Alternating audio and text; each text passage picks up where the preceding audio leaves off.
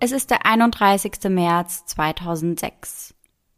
Ein Freitag. Der Freitag.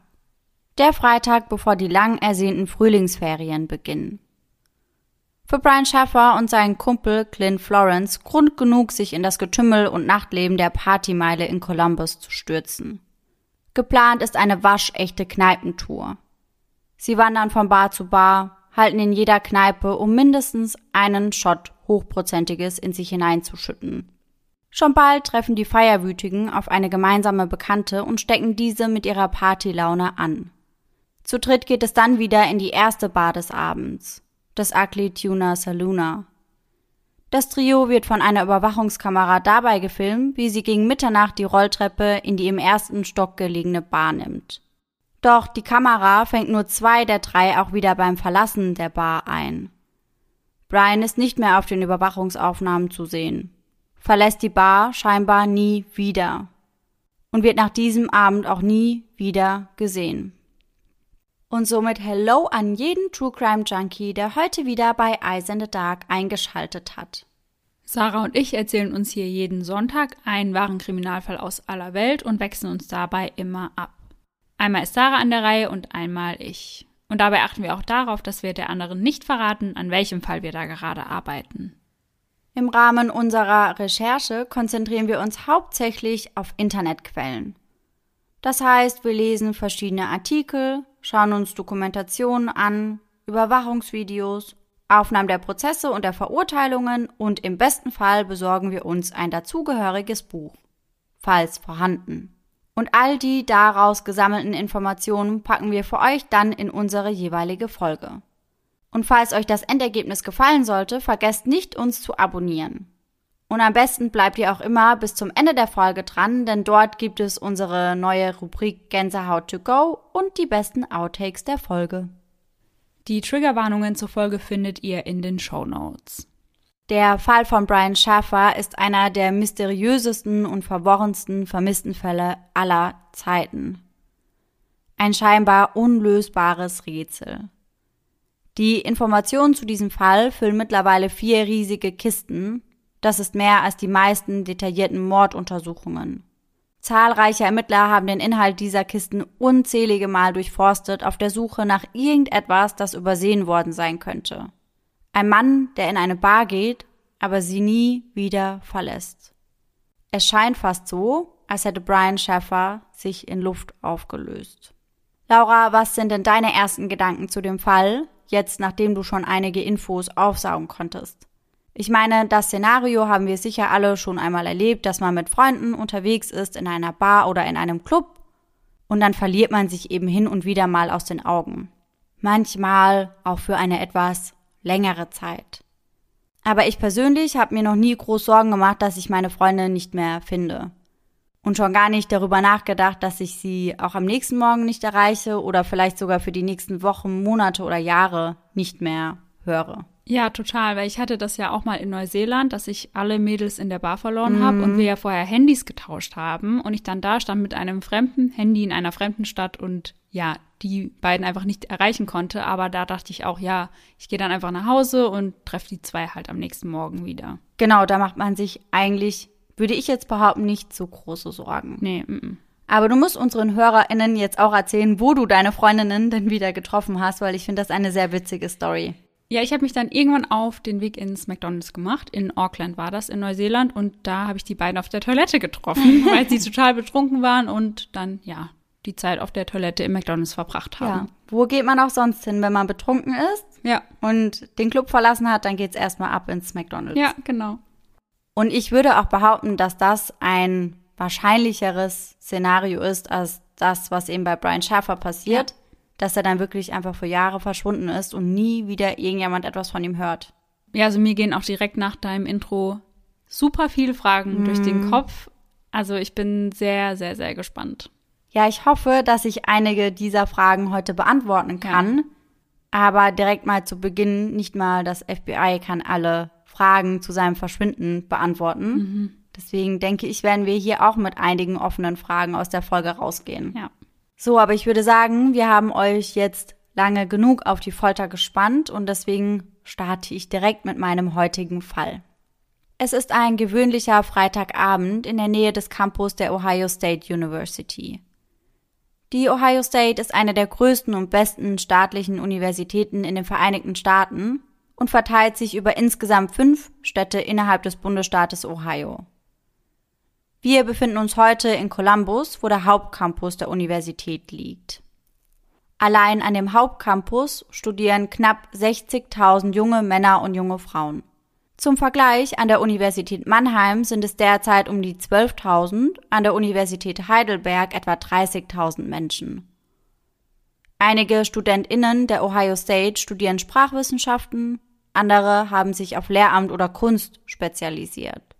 Und wieder andere absolvieren ihr Studium an der medizinischen Fakultät. An den Wochenenden strömen Dutzende Studentinnen der Universität in die High Street, welche sich von dem Campus bis in die Innenstadt schlängelt. Die High Street verläuft in erster Linie durch ein Künstlerviertel, was durch unzählige Wandmalereien an den Gebäudefassaden zu erkennen ist. Doch die High Street ist noch viel mehr. Sie ist die pulsierende Arterie des Nachtlebens, die von Straßenlaternen und Leuchtreklamen erleuchtet wird. Hier reihen sich hippe Restaurants, angesagte Bars, Galerien und Boutiquen aneinander. Etliche Ausgehlustige füllen die zahlreichen Bars und Restaurants und schütteln die letzten Überreste des Winterschlafs und die Anspannung der vorangegangenen Prüfungen ab. Es ist der 31. März 2006. Die Frühlingsferien stehen vor der Tür und das Wetter beginnt sich langsam aber sicher zu erwärmen.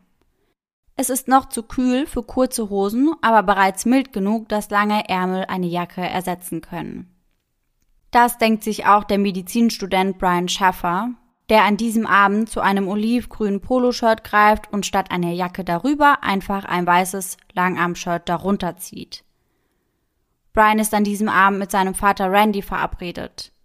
Das Vater-Sohn-Gespann trifft sich am frühen Abend in einem Steakhouse an der Eastside zum Abendessen.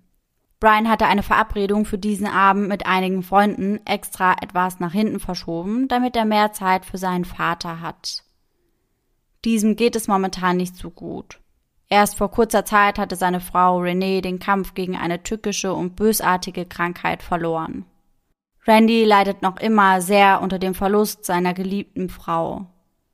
Und auch wenn es Brian ebenfalls sehr zu schaffen macht, möchte er in dieser Zeit eine Stütze für seinen Vater sein möchte ihn mit seiner Trauer nicht alleine lassen. Randy fällt jedoch sofort auf, dass Brian wohl sehr müde und ausgelaugt ist. Brian sagt, dass das an der ein oder anderen Nachtschicht liegt, die er vor der Prüfung einlegen musste. Dafür hat er nun aber auch ein sehr gutes Gefühl, was seine Leistung in der Prüfung angeht. Er ist sich sicher, dass sich das nächtelange Pauken gelohnt hat. Obwohl Brian eher so aussieht, als würde er am liebsten sofort ins Bett fallen, erzählt er seinem Vater dann noch von seiner Verabredung mit seinem Kumpel Clint. Die beiden würden sich zur Feier des Tages noch in der Stadt treffen und von dort aus durch die Bars in der Gegend ziehen. Randy denkt sich bereits beim Zuhören, dass es vermutlich vernünftiger wäre, wenn Brian einfach nach Hause gehen würde und eine Portion Schlaf nachholen würde. Ist der Meinung, sein Sohn sieht fix und fertig aus und bräuchte lieber etwas Ruhe als eine Runde Barhopping durch die Straßen von Columbus. Aber sein Junge ist ja alt genug, weswegen er sich einen Kommentar verkneift. Brian würde schon wissen, was er macht, und wenn er an dem Abend noch ausgehen möchte, dann würde ihm Randy dieses Vorhaben nicht vermiesen wollen. Eine Entscheidung, die Randy im Nachhinein bereuen wird. Hätte er seinen Jungen doch einfach davon überzeugt, auf direktem Weg nach Hause zu gehen. Gegen 20 Uhr verabschiedet Brian sich von seinem Vater unwissend, dass es das letzte Mal sein wird, dass die beiden sich sehen. Gegen 21 Uhr trifft sich Brian in der Stadt mit seinem Kumpel William Florence, der aber von allen nur Clint genannt wird. Die beiden sind sehr vertraut miteinander, kennen sich bereits seit Jahren und eine Zeit lang waren sie nicht nur gute Freunde, sondern Zimmergenossen auf dem Campus der Universität. Gegen 21.30 Uhr geht es in die erste Bar des Abends das Ugly Tuna Saluna. Eine Bar ganz in der Nähe des Campus, weswegen diese für viele Studenten und Studentinnen die erste Anlaufstelle des Abends ist. Der Gebäudekomplex, in welchem das Ugly Tuna ist, besteht aus einem Restaurant, welches im Erdgeschoss des Gebäudes ist, und eben der Bar, welche sich direkt darüber im ersten Stock befindet. und daher unter anderem über eine Rolltreppe zu erreichen ist. Das Ugly Tuna ist ein großer Raum mit einer hölzernen Bar in der Mitte, umzingelt von alten Barhockern. Etwa eine halbe Stunde später ruft Brian seine Freundin Alexis an, welche an diesem Abend nicht mit um die Häuser zieht, da sie ihre Familie in Toledo besucht. Wann immer Brian und Alexis getrennt voneinander sind, achten sie darauf, zumindest regelmäßig miteinander zu telefonieren. Und so meldet Brian sich bei seiner Freundin, bevor sie in die nächste Bar weiterziehen. Die beiden telefonieren kurz miteinander und auch im Nachhinein betrachtet scheint es ein ganz normales, unauffälliges Gespräch gewesen zu sein. Alexis sagt später, dass ihr nichts Merkwürdiges an dem Gespräch oder an Brians Verhalten aufgefallen sei. Er wirkte weder nervös noch ängstlich. Ganz im Gegenteil. Er wirkte gelassen, wirkte wie immer. Brian verabschiedet sich mit einer Liebesbekundung von Alexis sagt ihr kurz bevor sie auflegen noch, das ist meine Chance, mit den Jungs über dich zu reden. Ich liebe dich und wir sehen uns in ein paar Tagen. Und Alexis erwidert, dass sie ihn auch liebt. Nichts ahnt, dass dies die letzten Worte sein werden, die sie jemals von Brian zu hören bekommt. Nach dem Telefonat bestellen Brian und Clint noch eine Runde Drinks im Aklituna Saluna. Doch bei einer Runde bleibt es nicht. Die beiden haben gute Laune und die Drinks sind gut. Und so bestellen sie noch einige Male nach. Mindestens drei Drinks gönnen sich die Studenten dort noch, bevor es an der Zeit für sie ist, die nächste Bar für den Abend aufzusuchen. Leicht angeschwipst verlässt das Duo das Aklituna und torkelt die High Street entlang. Auf der Suche nach der nächsten Bar, in welche sie einkehren können. Brian und Clint arbeiten sich bis zum Arena District vor. Bei jedem Halt trinken die beiden jeweils einen Shot harten Alkohol. Die Stimmung ist ausgelassen, die beiden Männer sind angeheitert, aber keineswegs betrunken. Sie haben noch nicht genug für diesen Abend, ziehen nun von Bar zu Bar und erlauben sich hierbei noch den ein oder anderen alkoholischen Drink. Um kurz nach Mitternacht stoßen die beiden dann auf eine Freundin von Clint namens Meredith Reed. Auch Brian kennt Meredith vom Sehen, jedoch nur flüchtig. Clint hingegen ist sehr gut und eng mit der jungen Frau befreundet, weswegen sie sich dann schnell entscheidet, den Männern Gesellschaft zu leisten. Sie möchte sich für den Rest des Abends anschließen und Brian und Clint sind damit einverstanden, dass sie die Männerrunde etwas aufmischt. Die drei überlegen nun, in welcher Bar sie für die restliche Nacht versacken wollen. Da sie in der ersten Bar mitbekommen haben, dass ab 1 Uhr der Auftritt einer Liveband geplant ist, kommen sie zu dem Entschluss, erneut das Ugly Tuner aufzusuchen. Schon zu Beginn des Abends zeigt Brian sich begeistert und sagt, dass er die Liveband unbedingt hören möchte. Brian ist selbst ein sehr musikalischer Mensch und daher immer Feuer und Flamme, wenn irgendwo eine Liveband auftritt. Auch Clint stimmt für das Ugly Tuner und Meredith ist ebenfalls einverstanden. Im Gegensatz zu den beiden Männern ist sie noch komplett nüchtern. Da sie an diesem Abend noch keinen Schluck Alkohol getrunken hat, bietet sie an, Brian und Clint mit ihrem Wagen zum Aklituna zu fahren. Denn die Bar liegt gut drei Kilometer entfernt von ihrem jetzigen Standort. Zu Fuß sind das etwa 45 Minuten, mit dem Auto hingegen nur sieben. Gesagt, getan. Etwa gegen 1.15 Uhr trifft das Trio im Aklituna Saluna ein. Die Liveband spielt bereits Dutzende Studenten und Studentinnen tummeln sich in der Bar, quetschen sich bis vor an den Tresen oder lauschen der Band. Schnell kommt die Truppe mit anderen Partygästen ins Gespräch. Brian und Clint beginnen sich mit zwei jungen Frauen auszutauschen, Amber und Brighton. In Begleitung der zwei Damen verlassen die zwei Männer vor einige Minuten die Bar und unterhalten sich hier weiterhin mit den beiden. Clint und Amber kennen sich von früher. Brian und Brighton treffen sich an diesem Abend zum ersten Mal. Clint unterhält sich überwiegend mit Amber, weswegen Brian seinen Fokus auf Brighton legt. Die beiden sind flirty miteinander, verstehen sich sehr gut. So gut, dass Brian ihr sein Handy hinhält, damit Brighton ihre Handynummer eintippen und bei ihm einspeichern kann. Laut Brighton kommen sich die beiden sogar näher. Brian soll ihren Nacken geküsst haben. Kurz darauf entschuldigt Brighton sich für einen kurzen Moment. Sie müsse mal kurz die Toiletten aufsuchen. Als sie danach auf direktem Weg wieder nach draußen geht, um sich weiter mit Brian zu unterhalten, stellt sie fest, dass dieser bereits weg ist. Er hat nicht auf sie gewartet.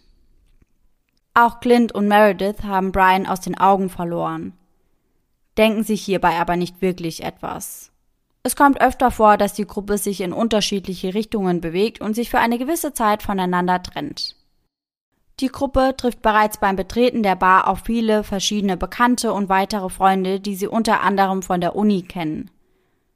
Daher schwirren sie immer mal wieder von Gruppe zu Gruppe und unterhalten sich mit vielen verschiedenen Leuten. Und nach einer Weile kreuzen sich ihre Wege dann wieder und es wird gemeinsam weiter gefeiert. Auf einmal ertönt eine Durchsage. Da das Aglituna schon bald schließen wird, ruft das Personal einmal durch. Letzte Runde. Wer noch einen Drink möchte, der soll sich jetzt zur Bar begeben. In diesem Moment fällt Clint und Meredith auf, dass sie ihren Freund Brian schon eine ganze Weile nicht mehr gesehen haben.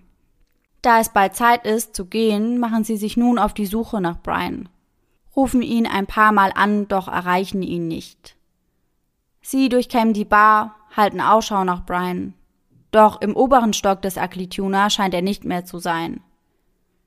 Vielleicht ist er mittlerweile im Erdgeschoss, sitzt in dem dazugehörigen Restaurant, hatte keine Lust mehr auf die dröhnende Musik in der Bar. Doch auch da ist er nicht. Mit voranschreitender Zeit leert sich das Aklituna mehr und mehr. Immer mehr Gäste verlassen die Bar. Meredith und Clint halten noch immer Ausschau nach Brian, postieren sich vor dem Aklituna Saluna und schauen einem Gast nach dem anderen hinterher, als er die Bar verlässt. Bis auch der letzte Besucher die Rolltreppe nach unten nimmt und die Türen des Aglituna verriegelt werden. Die Bar ist leer. Brian konnte sich nicht mehr im Inneren befinden. Doch wo ist er dann? Ist er bereits heimgefahren? Hat sich ein Taxi geschnappt und aus dem Staub gemacht, ohne sich zu verabschieden? Möglich. Auch Clint und Meredith machen sich jetzt auf den Heimweg und gehen davon aus, dass Brian wahrscheinlich schon in seinem Bett liegt. Er wird sich schon melden, sobald er wieder wach ist. Bis zur Mittagszeit hört sein Freund jedoch nichts von Brian. Doch zunächst denkt er sich dabei noch nicht zu viel. Etwa zeitgleich versucht Randy, Brians Vater, seinen Sohn telefonisch zu erreichen. Doch es tut es nicht einmal, denn Brians Handy ist ausgeschaltet. Brians Vater hat direkt ein mulmiges Gefühl. Natürlich kam es hin und wieder vor, dass Brian nicht direkt ranging, wenn er anrief. Aber dass Brians Handy ausgeschaltet ist oder der Akku leer ist, das ist wirklich eine Seltenheit. In unregelmäßigen Abständen versucht er sein Glück erneut, wählt immer wieder die Nummer seines Sohnes, doch dieser nimmt nicht ab. Beunruhigt davon setzt Randy sich in seinen Wagen und macht sich auf den Weg zu Brians Apartment. Dort angekommen scheint alles beim Alten zu sein. Brians Wagen steht vor der Türe und auch in der Wohnung sticht ihm nichts Merkwürdiges ins Auge. Die Wohnung ist aufgeräumt, sauber, unberührt. Doch von Brian fehlt jede Spur. Brians Vater ruft dann Alexis an, die Freundin seines Sohnes. Und die beiden befinden sich in einer ähnlichen Situation, denn auch Alexis versucht Brians bereits seit diesem Morgen zu erreichen. Doch auch sie kommt nicht durch, wird immer wieder direkt zur Mailbox umgeleitet. Dass sie Brian beide nicht erreichen können, schürt ihre Sorge um ihn. Doch Randy versucht Alexis zu beruhigen. Sie solle vorerst in Toledo bei ihrer Familie bleiben und er würde sich gemeinsam mit seinem anderen Sohn Derek auf die Suche nach Brian begeben. Nach und nach kontaktieren die beiden Brians Freunde und fragen sich durch. Doch keiner der Freunde bringt die beiden wirklich weiter. Niemand will mit Brian gesprochen haben und auch gesehen haben sie ihn heute noch nicht. Schnell stellen sich die beiden die Frage, ob Brian vielleicht etwas passiert ist. Wenn ja, dann liegt er vielleicht in einem örtlichen Krankenhaus. In der Hoffnung, dass Brian nichts allzu Schlimmes widerfahren ist, klappern sie nun die Krankenhäuser der Stadt ab. Doch keines der Krankenhäuser hat einen Patienten mit dem Namen Brian Schäfer gelistet. Auch dieser Versuch, Brian zu finden, stellt sich also schnell als Sackgasse heraus. Ehe sich Brians Freunde und Familie versehen, vergeht der Tag, ohne dass sie Brian ausfindig machen können. Mittlerweile ist es Sonntag. Weder Alexis noch Randy oder Brians Freunde haben etwas von dem jungen Mann gehört. Sie können ihn nach wie vor nicht auf seinem Handy erreichen und wissen noch immer nicht, wo er sich aufhält. Morgen sollen Alexis und er gemeinsam in den Urlaub fliegen. Brian müsste sich doch zumindest bei ihr melden. Randy reicht es. Er kann und will nicht mehr untätig zu Hause rumsitzen und abwarten. Abwarten, dass Brian sich bei irgendwem meldet. Abwarten, ob Brian sich morgen auf dem Flughafen blicken lässt oder ob er heute endlich nach Hause kommt. Und so entscheidet er sich, die Abwesenheit seines Sohnes der Polizei zu melden. Die Hoffnung, dass sein Sohn dennoch am Tag darauf, dem 3. April, am Flughafen in Ohio auftaucht, als wäre nie etwas gewesen, hat er insgeheim dennoch. Und auch Alexis klammert sich an diese Hoffnung. Schweißgebadet steht sie am Terminal, hofft, dass Brian auftaucht, wartet auf ihn. Seit drei Tagen hat niemand mehr etwas von Brian gehört und langsam aber sicher liegen die Nerven aller Beteiligter blank.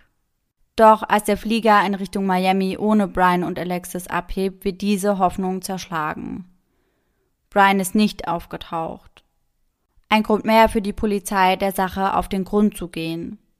Da diese keinerlei Anhaltspunkte zu Brians aktuellem Aufenthaltsort haben, beginnen sie mit der letzten ihnen bekannten Spur. Dem Ugly Tuna Saluna, in welchem Brian am Freitagabend gemeinsam mit seinem Kumpel Clint und dessen Freundin Meredith war. Um sich einen besseren Überblick über diese Party nachzuverschaffen, spricht die Polizei zunächst mit den Mitarbeitern des Aklituna, mit Meredith und mit Clint. Offiziell sind Meredith und Clint die beiden Personen, die Brian vermutlich mit als letzte gesehen haben. Die beiden Personen, die sich womöglich zuletzt mit ihm unterhalten haben und daher vielleicht Aufschlüsse über seine weiteren Schritte geben können. Die beiden zeigen sich sehr kooperativ und erzählen den Ermittlern, wie der Abend des 31. März verlaufen ist. Clint sagt der Polizei, dass er sich mit seinem Freund Brian getroffen hätte und dass die beiden kurz darauf in das Aklituna gegangen sind. Sie haben zunächst einige Drinks dort bestellt und seien dann weitergezogen, um verschiedene Bars in der Umgebung abzuklappern. In einer dieser Bars haben sie dann Meredith getroffen, welche sich ihnen kurzerhand angeschlossen hat. Zu dritt wäre die Gruppe daraufhin dann erneut in das Aklituna gegangen, um dort noch einen Absacker zu trinken und der Liveband zuzuhören. Mit fortgeschrittener Uhrzeit sei die Bar immer voller geworden und irgendwann hätten die beiden Brian dann aus den Augen verloren und ihn trotz aktiver Suche auch nicht mehr gefunden. Nachdem die Musik ausging und die Lichter der Bar an, hätten sie noch eine Weile auf Brian gewartet. Doch vergebens.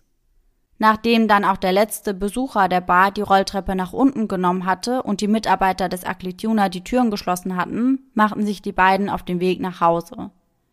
Fest davon überzeugt, dass Brian ebenfalls bereits zu Hause ist. Mehr können sie den Ermittlern nicht sagen. Doch ein anderer Zeuge kann das. Denn das Aklituna hat eine Überwachungskamera, welche den Bereich und den Eingang vor der Bar im ersten Stock einfängt und diese Aufnahmen geht die Polizei nun durch. So könnten sie zumindest ausmachen, wann Brian die Bar verlassen hat. Vielleicht würden sie auch sehen, ob Brian torkelte oder ob er in Begleitung war. Bevor ich euch jetzt erzähle, was auf den Aufnahmen genau zu sehen ist, beschreibe ich euch kurz die Aufmachung der Bar. Das Aklituna befindet sich in einem großen Gebäudekomplex eine Art Einkaufszentrum, in welchem sich einige Restaurants und ein Kino, das Gateway Film Center, befinden.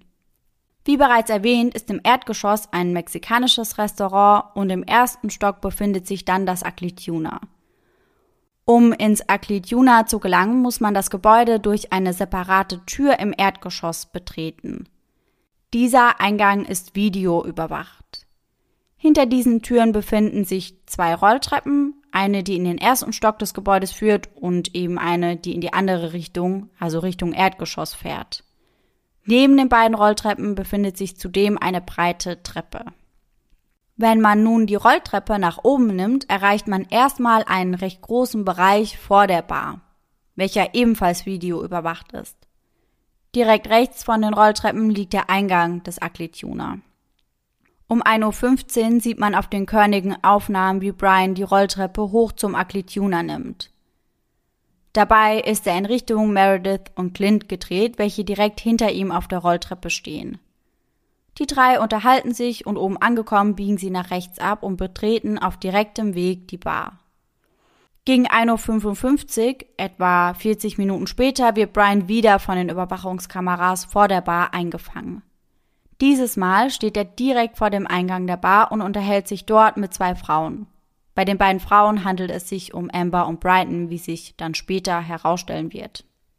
Kurz darauf verschwindet Brian aus dem Winkel der Überwachungskamera im ersten Stock. Scheinbar bewegt er sich wieder in Richtung des Eingangs und geht vermutlich zurück in die Bar. Die Kamera zeichnet zwar nicht auf, wie er die Bar erneut betritt, sondern zeigt nur, in welche Richtung er geht. Doch es kann davon ausgegangen werden, dass er zurück ins Aklituna ging, um eben dort mit seinen Freunden weiter zu feiern. Davon gehen die Ermittler zumindest aus. Diese sitzen nun vor ihren Bildschirmen und warten gespannt auf die nächste Sequenz, die Brian an diesem Abend zeigt. Doch das war's. Brian taucht nicht noch einmal auf den Überwachungsvideos auf. Wie kann es sein, dass die Kameras aufzeichnen, wie Brian das Gebäude betritt, aber es anscheinend nicht mehr verlässt? Weder auf den Videos der Kamera im ersten Stock ist er nochmal zu sehen, noch auf den Aufzeichnungen, welche den Eingang im Erdgeschoss filmen. Brian ist auch auf keinem anderen Überwachungsvideo in der Gegend zu sehen. Und das, obwohl es in der näheren Umgebung zahlreiche andere Bars, Restaurants, Diskotheken und Tankstellen gibt, die ihre Überwachungsvideos dieser Nacht zur Verfügung stellen. Aber auf keiner einzigen Aufnahme ist Brian zu sehen.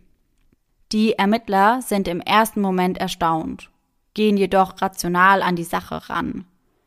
Wenn Brian die Bar nicht über den Haupteingang verlassen hat, dann muss er sie eben über einen anderen Ausgang verlassen haben.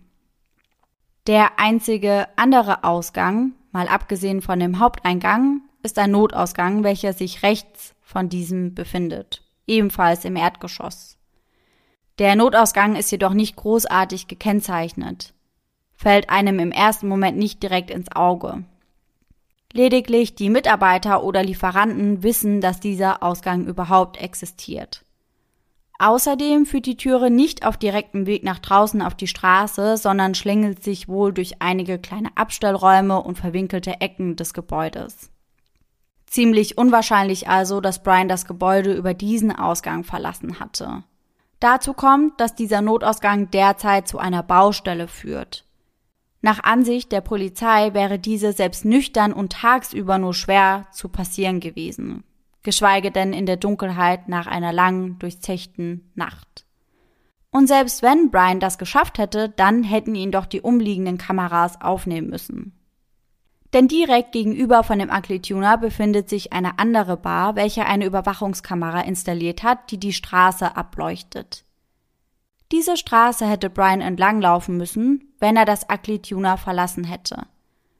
Ganz gleich, ob über den Hauptausgang oder über den Notausgang. Anstatt sich weiterhin hauptsächlich auf Brian zu konzentrieren, nehmen die Ermittler dieses Mal jeden einzelnen Gast, der in dieser Nacht im Aklituna war, genauer unter die Lupe. Mit etwas Geduld und Sorgfalt gelingt es ihnen, alle Gäste des Abends ausfindig zu machen. Daraufhin schaut sich die Polizei die Aufnahmen des Aklituna noch einmal ganz genau an und gleicht die angefertigte Gästeliste mit den Videoaufnahmen ab. Die Ermittler halten es für möglich, dass Brian sich in der Bar umgezogen hat, beim Verlassen einen Hut oder eine Kapuze trägt oder seinen Kopf gesenkt hält. Brians Freunde fanden das von Anfang an sehr unwahrscheinlich, denn Brian hatte keine Tasche oder irgendetwas dabei und auch keine Wechselkleidung oder mhm. ähnliches mit sich. Aber es hätte natürlich sein können, dass er vielleicht die Jacke eines anderen Partygastes mitnimmt. Ja, ich glaube, gerade wenn viel Alkohol im Spiel ist, kann das schon häufiger mal passieren, ja. dass man vielleicht in die falsche Jacke schlüpft. Ja, genau, kann ich mir auch vorstellen. Und eben das wollen die Ermittler jetzt mal genauer untersuchen. Vielleicht haben die Ermittler Brian deswegen übersehen. Und jetzt wird es noch seltsamer, denn die Polizei kann jeden einzelnen Gast, der an diesem Abend dort war, mit den Videoaufnahmen der Überwachungskameras abgleichen. Die Polizei schaut sich das Video also an und hakt ab, wer ein und wer ausgeht. Und am Ende geht das ganz genau mit ihrer Gästeliste auf. Es konnte also wirklich jede Person identifiziert werden, die da war. Und jeder Einzelne geht auch wieder raus. Auch Meredith und Clint verlassen die Bar. Um 2.09 Uhr werden sie hierbei von den Überwachungskameras eingefangen. Eine weitere Kamera zeichnet auf, wie sie in das Parkhaus gehen, in welchem Meredith ihren Wagen geparkt hat. Alle verlassen die Bar wieder. Bis auf Brian. Das ungelöste Verschwinden von Brian gibt den Ermittlern der Vermisstenabteilung der Columbus Division of Police Rätsel auf. Detective Edwards ist einer von vielen Ermittlern, die die Videos genauestens untersucht haben. Er hat sich das Video mehrfach angeschaut, hat das Band immer wieder zurückgespult, nur um sicher zu gehen. Er sagt später, dass er nun mit hundertprozentiger Sicherheit sagen kann, dass Brian Schaffer die Rolltreppe nicht wieder hinuntergefahren ist. Währenddessen suchen seine Familie und seine Freunde auf Hochtouren nach Brian. In den nächsten Wochen pflastern sie Columbus mit den Suchplakaten. Eyecatcher dieser Plakate ist das in Großbuchstaben fett gedruckte Wort vermisst, welches in einem roten Rahmen eingefasst ist. Ansonsten dient das Suchplakat primär der objektiven Beschreibung von Brians Person und das werde ich an dieser Stelle ebenfalls kurz nachholen. Brian Randall Schaffer wird am 25. Februar 1979 geboren und wächst als ältester von zwei Söhnen von Randy und Renee Schaffer in Pickerton, einem Vorort von Columbus, auf. Zum jetzigen Zeitpunkt ist Brian also 27 Jahre alt. Er ist fast 1,90 Meter groß und wiegt dabei sportliche 74 Kilo. Brian ist ein weißer Mann, hat hellbraune, volle Haare und haselnussbraune Augen. Auf seiner linken Iris sitzt ein kleiner schwarzer Punkt. Ab und an trägt er eine Brille mit Drahtgestell. Brians Oberarm ziert ein kleines Tattoo, welches ein Symbol der Rockband Pearl Jam darstellt ein kleines Strichmännchen, welches beide Arme in die Höhe reißt. Am Abend des 31. März trägt er ein olivgrünes, kurzärmeliges Poloshirt über einem weißen Langarmshirt. Dazu trägt er blaue Jeans und weiße Adidas-Sneaker. Um sein Handgelenk trägt er ein gelbes Gummiarmband, ein Cancer Awareness Armband. Brian schloss 1997 die örtliche Highschool ab und besuchte danach die Ohio State University für sein Grundstudium. Sechs Jahre später schloss er dieses mit einem Diplom in Mikrobiologie ab. Im Anschluss daran beginnt er 2004 ein Studium an der medizinischen Fakultät der OSU. Er ist gerade in seinem zweiten Jahr, als seine Mutter im März 2006 an einer seltenen Krankheit stirbt. Bei diesem Verlust steht ihm seine feste Freundin Alexis immer zur Seite. Die beiden hatten sich während ihres Medizinstudiums kennen und lieben gelernt, führen eine stabile und glückliche Beziehung miteinander. Vor dem Tod seiner Mutter spricht er mit dieser noch über einen Heiratsantrag, den er Alexis bald machen möchte. Vielleicht schon auf der Miami-Reise, die seine Mutter den beiden geschenkt hatte. Brians Mutter berät ihn, als es zum Thema Verlobungsringe kommt, schlägt ihrem Sohn einige Juweliere vor. Diese Reise würde sich doch anbieten. Brian liebte es zu reisen und die beiden freuten sich schon unheimlich auf den gemeinsamen Urlaub. Das würde der ganzen Reise noch ein Sahnehäubchen aufsetzen. Die Polizei startet parallel eine groß angelegte Suche nach dem vermissten jungen Mann. Doch hierbei finden sie weder Brian noch bedeutsame Hinweise auf dessen Verbleib. Und das wird sich in den nächsten Tagen und Wochen auch nicht ändern. Obwohl sie zusammen mit einer K9-Einheit eine umfangreiche Suche durchführen. Sie gehen entlang des Olentangy-Fluss, durchsuchen die Kanalisation und sogar die Müllcontainer in der Umgebung. Nichts. Da die Polizei mit ihren Ermittlungen auf der Stelle tritt, entscheiden sie sich Wochen nach Brians Verschwinden erneut mit den beiden Personen zu sprechen, die Brian das letzte Mal gesehen haben. Meredith und Clint. Beide erzählen der Polizei erneut, wie sich der Abend des 31. März abgespielt hat. Doch da das die Polizei nicht weiterbringt, gehen sie einen Schritt weiter. Ob die beiden sich einem Lügendetektor-Test unterziehen würden. Zuerst ist Meredith dran. Ohne zu zögern stimmt sie dem Test zu, welchen sie ohne Auffälligkeiten besteht. Clint hingegen weigert sich. Er hat sich mittlerweile einen Anwalt an die Seite geholt, welcher ihm von der Teilnahme an dem Lügendetektor-Test abrät. Und Clint hört auf den Rat seines Anwalts. Nein, er wird sich keinem Lügendetektor-Test unterziehen. Diese Entscheidung stößt vielen Außenstehenden auf. Wenn Clint doch nichts zu verbergen hat, dann sollte ein Lügendetektor-Test doch kein Problem sein. So sieht das zumindest Brians Bruder Derek. Auch wenn er selbst Clint nicht so gut kennt, findet er dessen Verhalten merkwürdig, traut ihm nicht wirklich. In einem späteren Interview erzählt Brians Bruder, dass Clint nach Brians Verschwinden in einem negativen Licht über ihn sprach. Dies und seine Weigerung, sich dem Lügendetektor zu unterziehen, macht ihn bis heute misstrauisch. Und damit ist er nicht allein. Viele Menschen sind davon überzeugt, dass Clint etwas zu verbergen hat und dass er daher Angst hat, dass der Lügendetektor genau das eben aufdecken würde. Als an die Presse gelangt, dass Clint sich weigert, den Test zu machen, sieht dieser sich gezwungen, sich zu äußern. Er habe rein gar nichts mit Brians Verschwinden zu tun. Brian ist sein Freund. Von Anfang an hätte er daher mit der Polizei kooperiert hat alle ihre Fragen ehrlich beantwortet und war auch gegenüber Brians Familie immer offen und ehrlich, wenn er über den Verlauf des Abends gesprochen hat. Er hätte keinen Grund gehabt, seinem Freund etwas anzutun. Er hätte ihn an diesem Abend in dieser Nacht einfach irgendwann aus den Augen verloren. Nicht mehr und nicht weniger. Und ich habe ja vorhin erwähnt, dass die Polizei die Umgebung mit einer K9-Einheit abgelaufen ist. Eine K9-Einheit ist eine Hundestaffel. Die Polizei setzt hierbei zunächst auf Spürhunde, die den Geruch von Brian aufnehmen sollen. Erfolglos. Der nächste Schritt ist dann der Einsatz von Leichenspürhunden. Mit Fokus auf den Aklitune Saluna und natürlich die umliegende Umgebung. Schnell dehnen sie diese Maßnahmen dann noch auf den kompletten Campus der Uni, Brians Apartment und weitläufig darum aus. Vielleicht hatte Brian einen Unfall, liegt irgendwo schwer verletzt in einem Graben und braucht Hilfe. Da es bis dato keinerlei Anhaltspunkte gibt, wäre all das möglich. Doch auch die Hunde der K9-Staffel finden gar nichts. Keiner der eingesetzten Hunde kann eine Spur von Brian aufnehmen und keiner der Leichenspürhunde schlägt an. Und auch sonst hat Brian keinerlei Spuren hinterlassen. Nach seinem Verschwinden gibt es keine Bewegungen mehr auf seinen Bankkonten. Sein Handy ist nach wie vor ausgeschaltet und sein Auto wird etwa sechs Blocks von der Aklituna Bar entdeckt. In der Nähe seines Apartments in der King Avenue.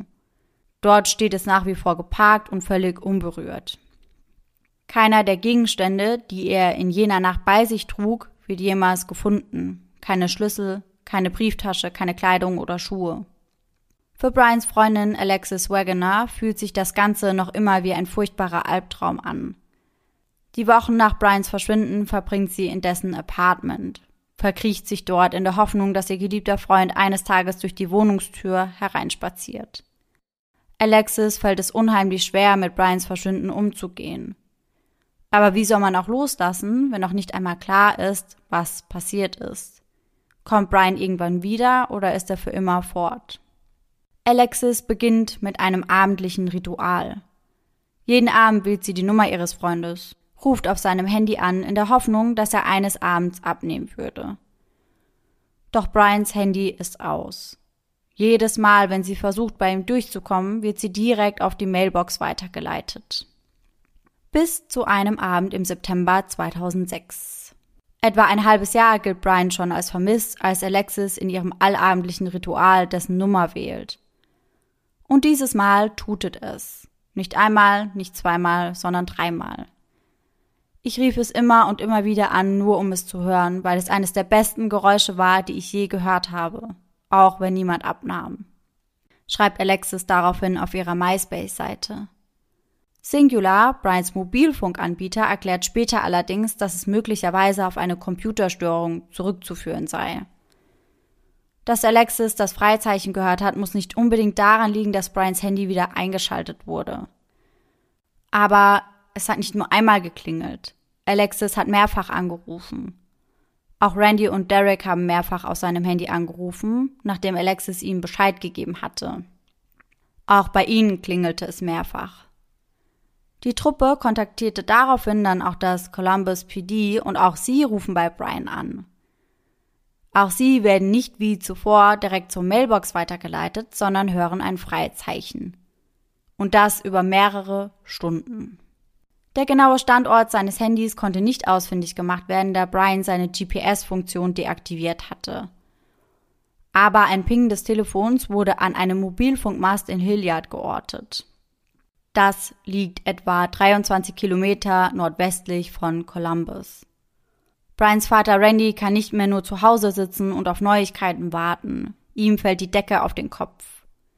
Er beginnt auf eigene Faust zu ermitteln. Unter anderem sucht er eine Hellseherin auf, in der Hoffnung, dass er hier auf Antworten oder Hinweise stoßen würde. Die Hellseherin sagt Randy, dass sie gesehen habe, dass sich Brian bzw. dessen Körper in einem fließenden Gewässer befindet, in der Nähe eines Brückenpfeilers. Da dies eines der wenigen, wenn nicht der einzige Anhaltspunkt ist, werden Randy und Derek sowie Brians Freunde nun die umliegenden Brücken und Gewässer ablaufen und absuchen, soweit es ihnen möglich ist. Sie kaufen sich Watthosen und verbringen von da an erstmal einen Großteil ihrer Freizeit am Ufer entlang des Olentangy Rivers. Dieser fließt durch Columbus und grenzt auch an den Campus der Universität an.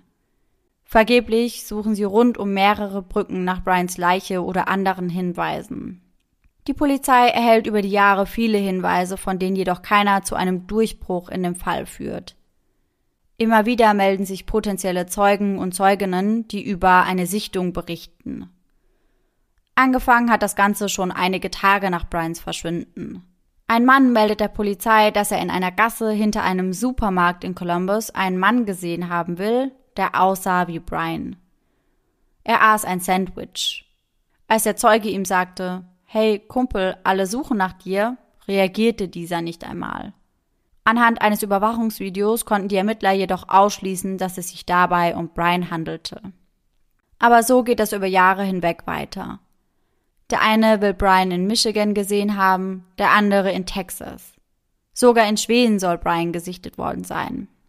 Die Polizei geht diesen Sichtungen nach, jedoch führt keiner dieser zu Brian. Bei einem Pearl Jam Konzert in Cincinnati nimmt sich der Sänger der Band Eddie Vedder zwischen den Liedern Zeit, um nach Hinweisen zu Brian Sheffers Verschwinden zu fragen. Um wieder die Aufmerksamkeit der Öffentlichkeit auf Brians Verschwinden zu lenken. Unter Jubeln und Applaus der Fans hebt er das Suchplakat mit Brians Bild in die Höhe. Sagt, es fühle sich an, als wäre er einer von ihnen. Sagt, er hoffe auf ein Happy End im vermissten Fall Brian Sheffer. Und darauf hofft auch Randy, der innerhalb kürzester Zeit die Liebe seines Lebens und seinen ältesten Sohn verloren hat. Doch dazu wird es nie kommen. September 2008. Randy Sheffer ist während eines heftigen Sturms im Garten seines Hauses in Baltimore damit beschäftigt, Trümmer zu beseitigen. Möchte noch einmal kurz zu seinem Gartenhäuschen laufen. Als plötzlich ein Ast von einem nahegelegenen Baum abbricht und ihn tödlich trifft. Erst am nächsten Morgen finden Nachbarn seinen leblosen Körper im Garten. Viel zu spät. Randy ist bereits tot. Sollte sein Junge jemals gefunden werden, wird er es nicht mehr mitbekommen. Trauernde Freunde sorgen dafür, dass ein Nachruf im Internet erscheint. Ein Kondolenzbuch wird angelegt. Und hier findet sich ein Kommentar, welcher die Gerüchteküche ordentlich anheizt und eine gute Grundlage für Theorien bietet. Für Dad, in Liebe Brian, lautet der Kommentar. Kurz und knapp. Der Verfasser des Kommentars befindet sich auf den Virgin Islands. Die Virgin Islands oder auch die Jungferninseln liegen in der Karibik und bestehen aus einer Gruppe von Inseln und Inselchen. Das US-amerikanische Außengebiet ist bekannt für seine weißen Sandstrände, Riffe und grünen Hügel. Prinzipiell genau nach Brians Geschmack, der früher häufiger darüber gesprochen hatte, dass er irgendwann mal am Meer leben wollen würde hatte Brian sich also doch abgesetzt, um vielleicht auf den Virgin Islands ein neues Leben anzufangen. Bei weiteren Nachforschungen stellt sich jedoch heraus, dass der Kommentar von einem öffentlich zugänglichen Computer in Franklin County ausgepostet wurde. Bei dem Verfasser des Kommentars handelt es sich lediglich um einen Troll, der sich wichtig machen wollte. Kurz nach dem Tod von Randy Schaffer meldet sich Neil Rosenberg, der Anwalt von Clint, bei einem Privatdetektiv, der der Familie Schaffer ehrenamtlich bei der Suche nach Brian hilft. Er meldet sich aufgrund der Weigerung seines Mandanten, sich einem Lügendetektortest zu unterziehen. Der Anwalt deutet an, dass ihm zu Ohren gekommen war, dass die Polizei von Columbus glaubt, dass Brian Schaffer noch am Leben sei. Im April 2009 veröffentlicht The Lantern, die Studentenzeitung der OSU, einen Artikel, in welchem sich Clints Anwalt wie folgt äußert. Wenn Brian am Leben ist, wovon ich nach einem Gespräch mit dem zuständigen Detectives ausgehe, dann ist es Brian und nicht Clint, der seiner Familie Schmerz und Leid zufügt. Brian sollte sich melden und diese Sache beenden.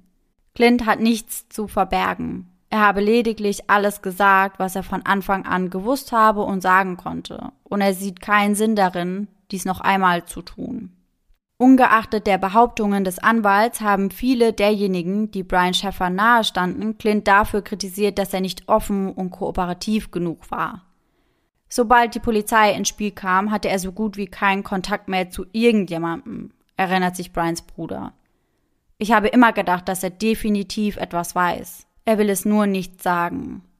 Er hält es für möglich, dass Brian noch am Leben ist und Clint weiß, wohin er gegangen sein könnte. Wenn Brian irgendwohin abgehauen ist, hatten wir immer das starke Gefühl, dass Clint das wissen könnte, sagt Derek. Alexis glaubt auch, dass Clint Informationen zurückhält, hält es aber für wahrscheinlich, dass ihr ehemaliger Freund tot und nicht abgehauen ist. Sie kann sich nicht vorstellen, dass er ihnen das einfach so angetan hätte. Im Jahr 2004 gab die Polizei von Columbus an, dass sie über die örtliche Crime Stoppers Hotline immer noch mindestens zwei Hinweise pro Monat zu dem Fall erhalten. Bisher hat sich keiner als nützlich erwiesen. Bis zum Jahr 2019. Im Internet kursiert ein Bild eines angeblich amerikanischen Obdachlosen in Tijuana, Mexiko. Speziell in Gruppen, die sich der Lösung des Rätsels um Brian Schaffer widmen, macht das Foto die Runde. Der Mann auf dem Foto sieht Brian zum Verwechseln ähnlich, auch wenn er sich offensichtlich schon länger nicht mehr rasiert hat. Ein Nachrichtensender leitet das Bild 2020 an einen mit Brian Schaffers Fall betrauten Detective weiter. Der Ermittler schickt das Bild daraufhin an das FBI zur Analyse. Eine Gesichtserkennung wird vorgenommen in der Hoffnung, dass es wirklich Brian ist. Die Identität des Mannes kann schnell geklärt werden. Es handelt sich nicht um den vermissten Brian Schaffer. Im März diesen Jahres veröffentlicht das Ohio Bureau of Criminal Investigation ein altersgerechtes Foto, das zeigt, wie Brian Schaffer im Alter von 42 Jahren aussehen könnte. Fast 15 Jahre nach seinem Verschwinden. In der Hoffnung, dass irgendjemand Brian irgendwo erkennt falls er denn noch am Leben ist. Doch das ist bis heute nicht geschehen. Und es gibt auch keinerlei neue Hinweise oder Anhaltspunkte, was an diesem Abend im Aklituna oder danach passiert sein könnte. Was natürlich, ihr wisst es selbst, ein nährstoffreicher Boden für Verschwörungstheorien jeglicher Art darstellt. Und diese schauen wir uns nun mal an. Nicht alle, das würde nämlich den Rahmen sprengen, aber einige. Und Laura, ich bin schon sehr gespannt, was du zu den einzelnen Theorien sagst. Starten wir mit Theorie Nummer eins. Brian ist im Aklituna Saluna etwas zugestoßen. Entweder es war ein Unfall oder eben eine Straftat. Das ist für viele die naheliegendste Theorie, bedingt durch die Tatsache, dass Brian eben niemals gesehen wird, wie er die Bar verlässt. Es muss also etwas in der Bar passiert sein, denken viele. Einige Theorien hierzu lauten wie folgt. Während Brian als einer der letzten in der Bar ist, kommt es zu einem Unfall im Aklituna Saluna. Brian verstirbt versehentlich in der Bar. Und das Personal kümmert sich um Brians Leiche und entsorgt diese, um einer möglichen Klage seitens der Schäfers zu entgehen. Wie sie die Leiche entsorgt haben, dafür gibt es mindestens zwei Möglichkeiten. Entsorgt haben sie die Leiche entweder auf der Baustelle, welche sich zu dieser Zeit direkt vor dem Notausgang befunden hat, oder sie eben anders herausgeschafft. Beispielsweise in den Koffern der Band. Naheliegender wäre jedoch die Baustelle direkt vor dem Notausgang. Möglicherweise haben die Bauarbeiter, die am Montag dann weitergearbeitet haben, das Loch, in dem Brian lag, mit Zement zugeschüttet, ohne es zu bemerken. Und auch die Ermittler sprechen ja zu Beginn ihrer Ermittlungen direkt mit den Mitarbeitern, aber vorrangig, um sich einen Überblick über den Abend in der Bar zu verschaffen. Die Mitarbeiter der Bar zeigen sich von vornherein sehr kooperativ, können aber nicht wirklich etwas zur Lösung des Falls beitragen. Sie können sich auch nicht mehr ganz genau an Brian oder seine Freunde erinnern, was ich persönlich aber als glaubhaft empfinde. Anscheinend war der Laden an diesem Abend ja gestopfte voll. Ich glaube, da erinnerst du dich nicht an jeden einzelnen Gast. Nach Angaben der Ermittler besteht derzeit aber kein Verdacht auf ein Verbrechen der Angestellten der Bar. Diese wurden ja auch bereits unter die Lupe genommen. Eine Quelle, die ich gefunden habe, besagt auch, dass die Polizei das Filmmaterial der nächsten Tage überprüft hat, um zu sehen, ob sich die Angestellten merkwürdig oder verdächtig verhalten oder etwas in einem großen Behälter entsorgt haben. Gefunden wurde hierbei aber nichts. Außerdem habe ich euch ja vorhin erzählt, dass eine K9-Einheit, also die Staffel mit den Leichenspurhunden, alles rund um das Aklituna abgelaufen ist und auch durch die Bar selbst gegangen ist. Aber keiner der Hunde hat in der Bar angeschlagen, was ja hätte passieren müssen, wenn Brian dort gestorben wäre. Dass Brian also wirklich in der Bar gestorben ist, so wie es auf den ersten Blick aussieht, ist im Nachhinein betrachtet recht unwahrscheinlich. Und auch, dass die Mitarbeiter etwas damit zu tun haben könnten, ist kaum anzunehmen. Brian war wohl häufiger im Aklituna Saluna, doch soweit ich weiß, hatte er keine nähere Verbindung zu einem der Mitarbeiter oder der Mitarbeiterinnen. Außerdem finde ich es immer etwas kritisch, wenn so viele Leute involviert sind, weil nehmen wir mal an, es wäre wirklich das Personal gewesen und dann wäre vielleicht noch die Band mit involviert, da würde wahrscheinlich irgendwann irgendjemand quatschen. Ja, denke ich auch. Also so ein großes und krasses Geheimnis für sich zu behalten, das denke ich, ist schon sehr, sehr schwer. Mhm. Natürlich wurden aber nicht nur die Mitarbeiter, sondern auch weitere Personen, die an dem Abend mit Brian gesprochen haben, genauer ins Visier genommen. Unter anderem auch die zwei Frauen, mit denen sich Clint und Brian in der Bar unterhalten haben. Amber und Brighton. Brighton spricht später in Interviews darüber, dass sie sich nicht mehr an alles erinnern kann, was an diesem Abend passiert ist. Immerhin war auch sie alkoholisiert. Sie weiß noch, dass sie und Brian, wie bereits erwähnt, miteinander geflirtet haben. Er hätte sie am Nacken geküsst und sie hätte ihm ihre Nummer eingespeichert. Eigentlich wollte Brian die zwei Frauen zum Auto begleiten, als diese gehen wollten, aber das tat er dann doch nicht. Anscheinend, so erinnert sich Brighton, wurde er von etwas anderem abgelenkt. Die beiden Frauen seien dann gegangen und hätten Brian nie wieder gesehen und auch nichts mehr von ihm gehört. Jahre nach Brians Verschwinden sagen sie außerdem, dass sie niemals gefragt wurden, ob sie einen Lügendetektortest machen würden. Im Gegensatz zu Brians Vater und Meredith. Doch diese haben den Test beide gut überstanden und sind somit recht schnell aus dem Schneider. Bleibt also noch Clint, der auch eine große Rolle in vielen, vielen Verschwörungstheorien spielt. Er ist nicht nur der Letzte, der mit Brian unterwegs war, sondern weigert sich eben auch, diesen Test zu machen. Außerdem verneint er bereits kurz nach Brians Verschwinden Gespräche mit den Ermittlern. Er hätte der Polizei bereits alles gesagt, möchte nicht weiter mit ihnen reden. Für viele Außenstehende wirkt das sehr verdächtig. Doch das ist nicht alles. Ein Freund von Brian, der anonym bleiben möchte, sagt in einem Interview, dass Brian und Clint eine schwierige Freundschaft hatten. Er sagt, Brian und Clint hätten sich oft gestritten. Er erzählt von einem Streit, den die beiden am St. Patrick's Day hatten und Sie hatten wohl auch einen ziemlich ernsten Streit, der dazu führte, dass sie keine Zimmergenossen mehr waren. Er spricht auch über einen Streit in der Nacht des 1. April. Die Nacht, die die beiden gemeinsam im Aklituna verbrachten, bevor Brian spurlos verschwindet. Brighton wurde zu diesem Streit ebenfalls befragt, kann sich daran aber nicht mehr erinnern. Sie selbst hätte sich nicht mit Clint unterhalten ob es an diesem Abend zu einem Streit zwischen den Freunden gekommen war, kann nie geklärt werden. Zu den Vorwürfen bezüglich der schwierigen Beziehung der beiden passt allerdings die Art und Weise, wie Clint sich nach Brians Verschwinden äußert. In Interviews spricht er häufig nicht so gut von seinem einstigen Freund. Bezeichnet Brian als Womanizer. kritisiert unter anderem sein Verhalten an dem Abend, weil dieser ja mit Brighton geflirtet hatte, obwohl er in einer festen Beziehung war. Derek und Randy sind extrem schockiert über das Verhalten seitens Clint. Sagen, sie hätten niemals erwartet, dass jemand, der sich als Brians Freund bezeichnet, so über ihn reden würde.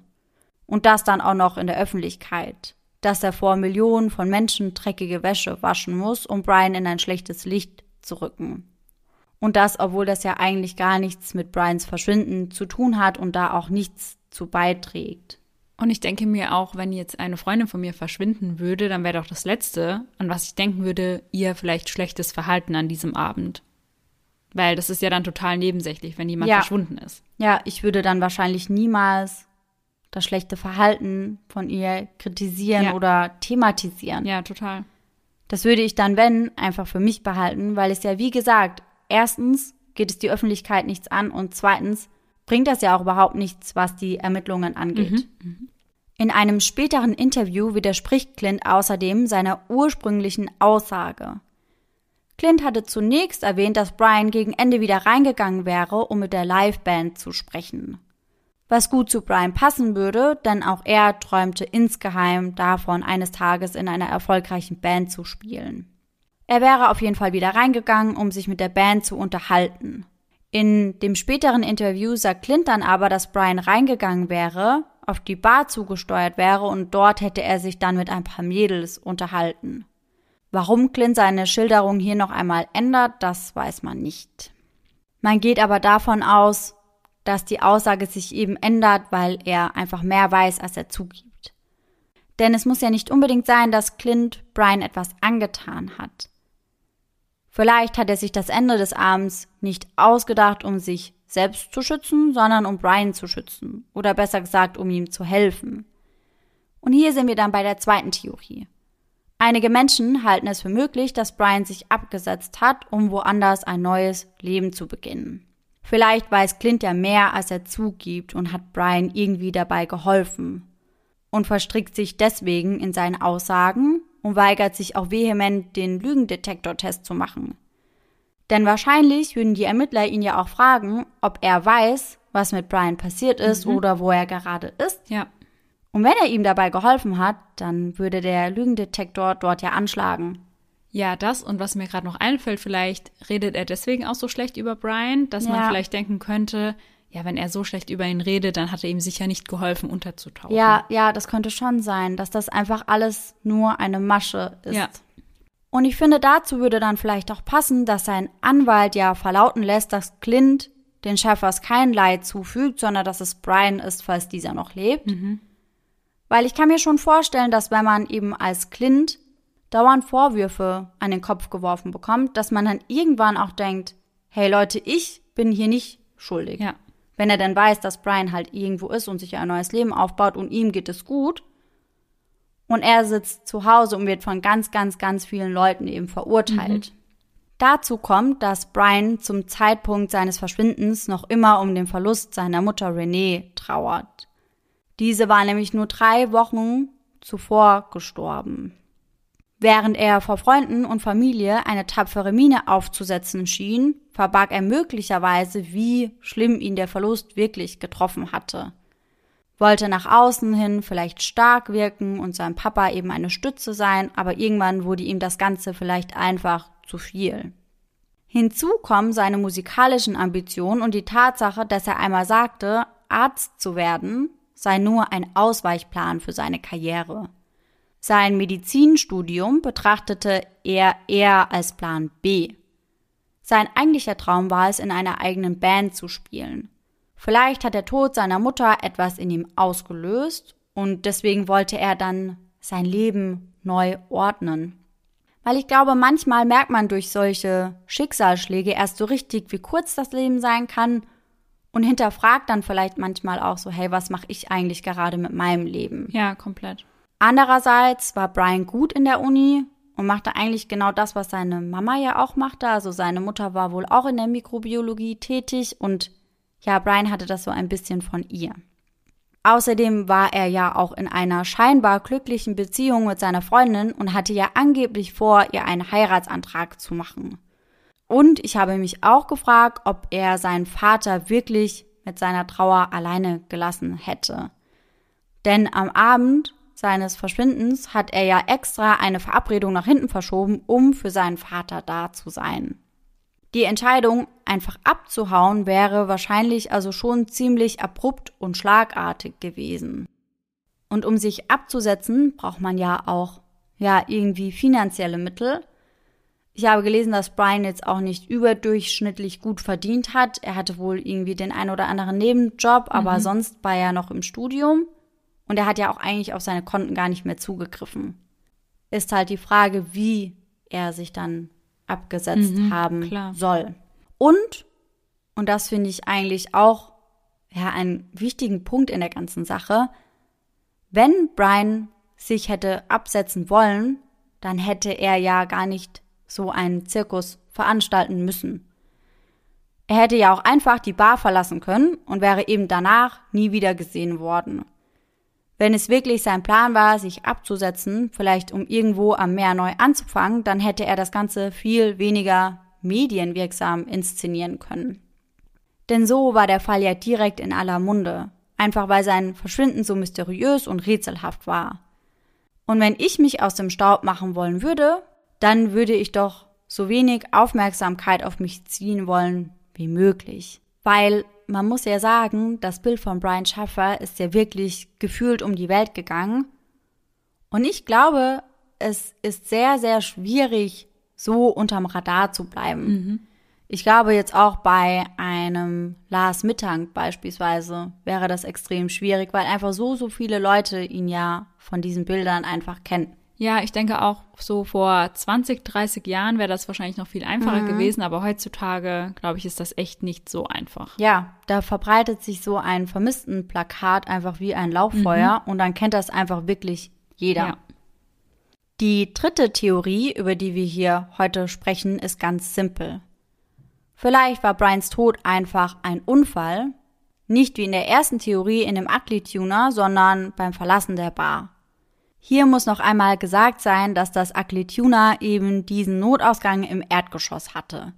Dieser Ausgang war allerdings nicht für Besucher bestimmt und daher auch nicht großartig ausgeschildert. Zusätzlich führte dieser Ausgang offenbar zu einer Baustelle. Aber nehmen wir mal an, Brian hat den Notausgang genommen. Denn einige Menschen gehen davon aus, dass Brian vielleicht eine Abkürzung nach Hause nehmen wollte, indem er eben diesen Notausgang benutzt. Manchmal weiß man ja auch nicht, was in einem vorgeht, wenn man schon etwas getrunken hat. Allerdings. Bei dem Versuch, die Baustelle zu passieren, fiel er dann in ein Loch. Hier könnten wir dann wieder davon ausgehen, dass er einzementiert wurde. Ich halte das jedoch für relativ unwahrscheinlich, weil ich würde jetzt mal davon ausgehen, dass die Bauarbeiter, bevor sie irgendein Loch neben einer Bar zuschütten, schon noch mal reinschauen würden. Ja, schon. Oder? Sollte man hoffen. Also ich meine, ich weiß nicht, wie das auf der Baustelle abläuft. Vielleicht dachte er sich auch so, komm, mache ich einfach zu das Ding. Ja. Aber ich würde mal davon ausgehen, dass man sehen würde, wenn da eine Person mhm, drin mhm. liegt. Mhm. Noch dazu hätte eine Überwachungskamera Brian meines Wissens einfangen müssen. Denn da ist ja immer noch die Bar gegenüber, die eben diese ganze Straße abgefilmt hat. Und das hätte man ja dann eigentlich auch sehen müssen. Ja, stimmt. Allerdings habe ich ein paar Mal gehört, dass wohl einige der Kameras auch solche Kameras waren, die so hin und her geschwenkt haben. Mhm. Da müsste Brian halt genau in dem Moment da reinfallen, ja. in dem die Kamera eben in eine andere Richtung zeigt. Was ich aber, wie gesagt, also das wäre ja schon ein sehr krasser Zufall. Aber könnte es sein, dass er die Bar verlassen hat und quasi von der Bildfläche verschwunden ist, bevor die Kamera wieder zurückgeschwenkt wäre, zum Beispiel? Ich bin ehrlich, ich weiß nicht mal, ich glaube, dass diese Kamera eigentlich nicht, sondern dass das eine Kamera im Inneren war. Und selbst wenn das so wäre, ist die Straße relativ lang, heißt man hätte ihn trotzdem noch okay. sehen müssen, selbst wenn die Kamera wieder zurückgeschwenkt wäre. Mhm. Und Dazu kommt, dass es eben ganz, ganz viele Kameras in dieser Straße gab. Ja, klar, dann hätte irgendeine ihn ja einfangen mhm, müssen. Genau, also so habe ich das zumindest mehrfach gelesen. Also in allen Quellen steht eigentlich, dass Brian dann eben auch von einer Kamera eingefangen worden sein müsste. Abgesehen davon besteht noch die Möglichkeit, dass er über den Balkon im ersten Stock gesprungen ist und auf einem Vordach darunter gelandet ist. Eine weitere Option wäre ein Bauaufzug gewesen, welcher außerhalb des Überwachungsbereichs lag. Prinzipiell wäre es möglich gewesen, diesen vom ersten Stock aus zu nehmen. Aber selbst wenn Brian so nicht beim Verlassen des Gebäudes gefilmt worden wäre, hätten die umliegenden Kameras ihn eben wieder aufzeichnen müssen. Für die vierte Theorie gehen wir nun davon aus, dass Brian es doch irgendwie geschafft hat, die Bar ungesehen zu verlassen. Und ihm dann auf dem Heimweg etwas passiert ist. Nicht unwahrscheinlich, denn diese Gegend würde man nicht unbedingt als sicher bezeichnen. Und ihr erinnert euch auch sicher an die Hellseherin, die meinte, Brian würde sich in fließenden Gewässern befinden. Das veranlasst die Polizei kurzzeitig die stark umstrittene Smiley-Mord-Theorie in Betracht zu ziehen. Nach dieser Theorie wäre Brian das einzige Opfer eines mutmaßlichen Serienmörders, dessen Leiche bis dato nur noch nicht gefunden wurde. Die Smiley Face Theorie ist eine Theorie, die von pensionierten Detectives aufgestellt wurde. Sie glauben, dass es ein landesweites Netzwerk von Mördern geben könnte, das es auf College-Studenten abgesehen hat. Die Detectives behaupten, dass ab 1997 in elf Staaten von New York bis Minnesota mehr als drei Dutzend Leichen aus Flüssen, Seen und Teichen geborgen wurden die zu viele Gemeinsamkeiten aufweisen, als dass es sich nur um Zufälle handeln könnte. Bei den Opfern handelt es sich fast ausnahmslos um weiße Männer im College-Alter, die als sportlich, gut aussehend und akademisch erfolgreich beschrieben werden können. Die Opfer wurden alle am Abend ihres Verschwindens in örtlichen Bars oder auf Partys gesehen, wo sie sich betranken. Und jetzt kommen wir zu dem Grund für die Namensgebung des Killers oder der Killer Gang. In mindestens einem Dutzend Fällen wurden Smiley-Gesichter in der Nähe der Stelle gefunden, an denen die Ermittler feststellten, dass die Leichen ins Wasser gefallen waren. Fast alle dieser mutmaßlichen Ertrinkungsopfer wurden in den Wintermonaten in kalten nördlichen Gegenden entdeckt. In wärmeren Gegenden oder im Sommer zeigt sich kein erkennbar ähnliches Muster von alkoholbedingten Ertrinkungsfällen. Da einige der Verschwundenen in derselben Nacht in verschiedenen Bundesstaaten verschwanden, kamen die Ermittler dann aber zu dem Schluss, dass es sich um eine gut strukturierte Organisation von Killern handeln muss. Fast alle der angeblichen Smiley-Morde werden aber offiziell noch immer als Ertrinkungsunfälle eingestuft. Aber zwei von ihnen wurden nachträglich als Mordfälle deklariert, was viele Theoretiker natürlich als Bestätigung ihrer Smiley Face, Mördergruppe, Theorie, whatever eben sehen. Mhm. Nun stellt sich also die Frage, ob es möglich ist, dass Brian einem dieser Täter in die Arme gelaufen ist. Weil ich finde, man muss schon sagen, dass Brian erstaunlich gut in das Opferprofil passt. Also er ist weiß, im College-Alter, sportlich, gut aussehend, akademisch, erfolgreich und er war an dem Abend mit Freunden feiern und hat Alkohol konsumiert. Allerdings wäre es meiner Meinung nach schon ein extremer Zufall. Brian müsste sich ja dann erst einmal ungesehen aus der Bar rausschleichen, was schon sehr unwahrscheinlich irgendwie ist, also ja schon sehr, sehr ungewöhnlich. Mhm. Und dann müsste er dann noch einem dieser potenziellen Mörder in die Arme laufen. Und selbst wenn wir jetzt davon ausgehen, dass er es unbemerkt aus der Bar geschafft hat, dann würde ich irgendwie andere Theorien für wahrscheinlicher halten, weil dann gäbe es ja wieder ja eine Vielzahl von Dingen, die ihm zugestoßen sein könnten.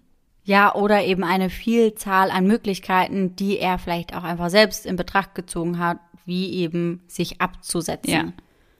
Und es ist ja nicht mal bestätigt, dass es eben diese Smiley Face Murder Gang gibt.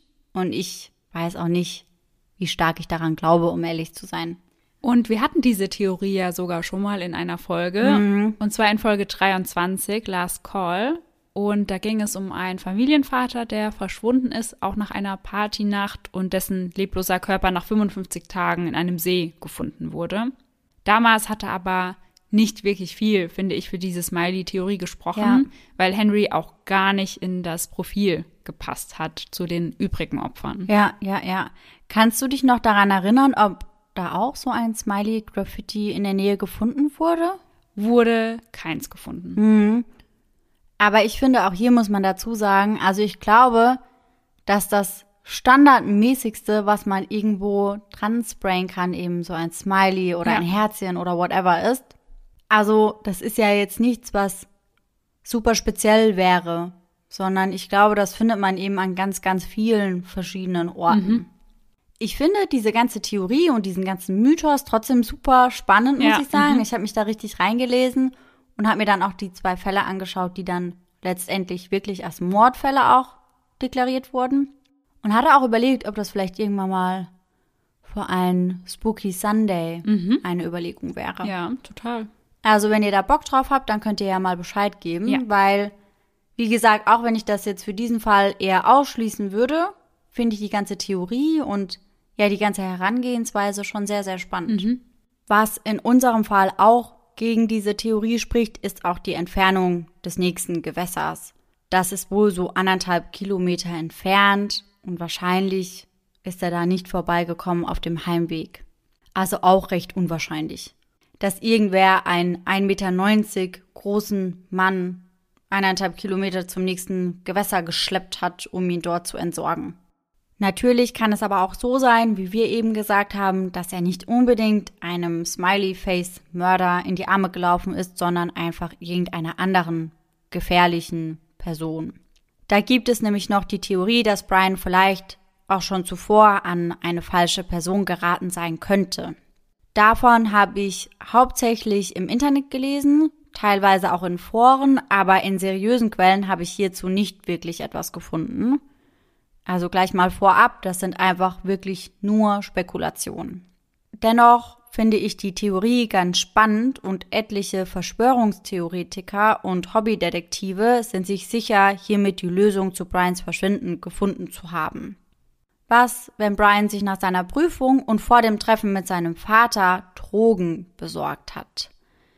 Einige Studenten greifen gerade in der Prüfungsphase auf leistungssteigernde Präparate zurück. Was, wenn Brian hierbei an den falschen Dealer geraten ist, der sich dachte, er könnte Brian ausnehmen?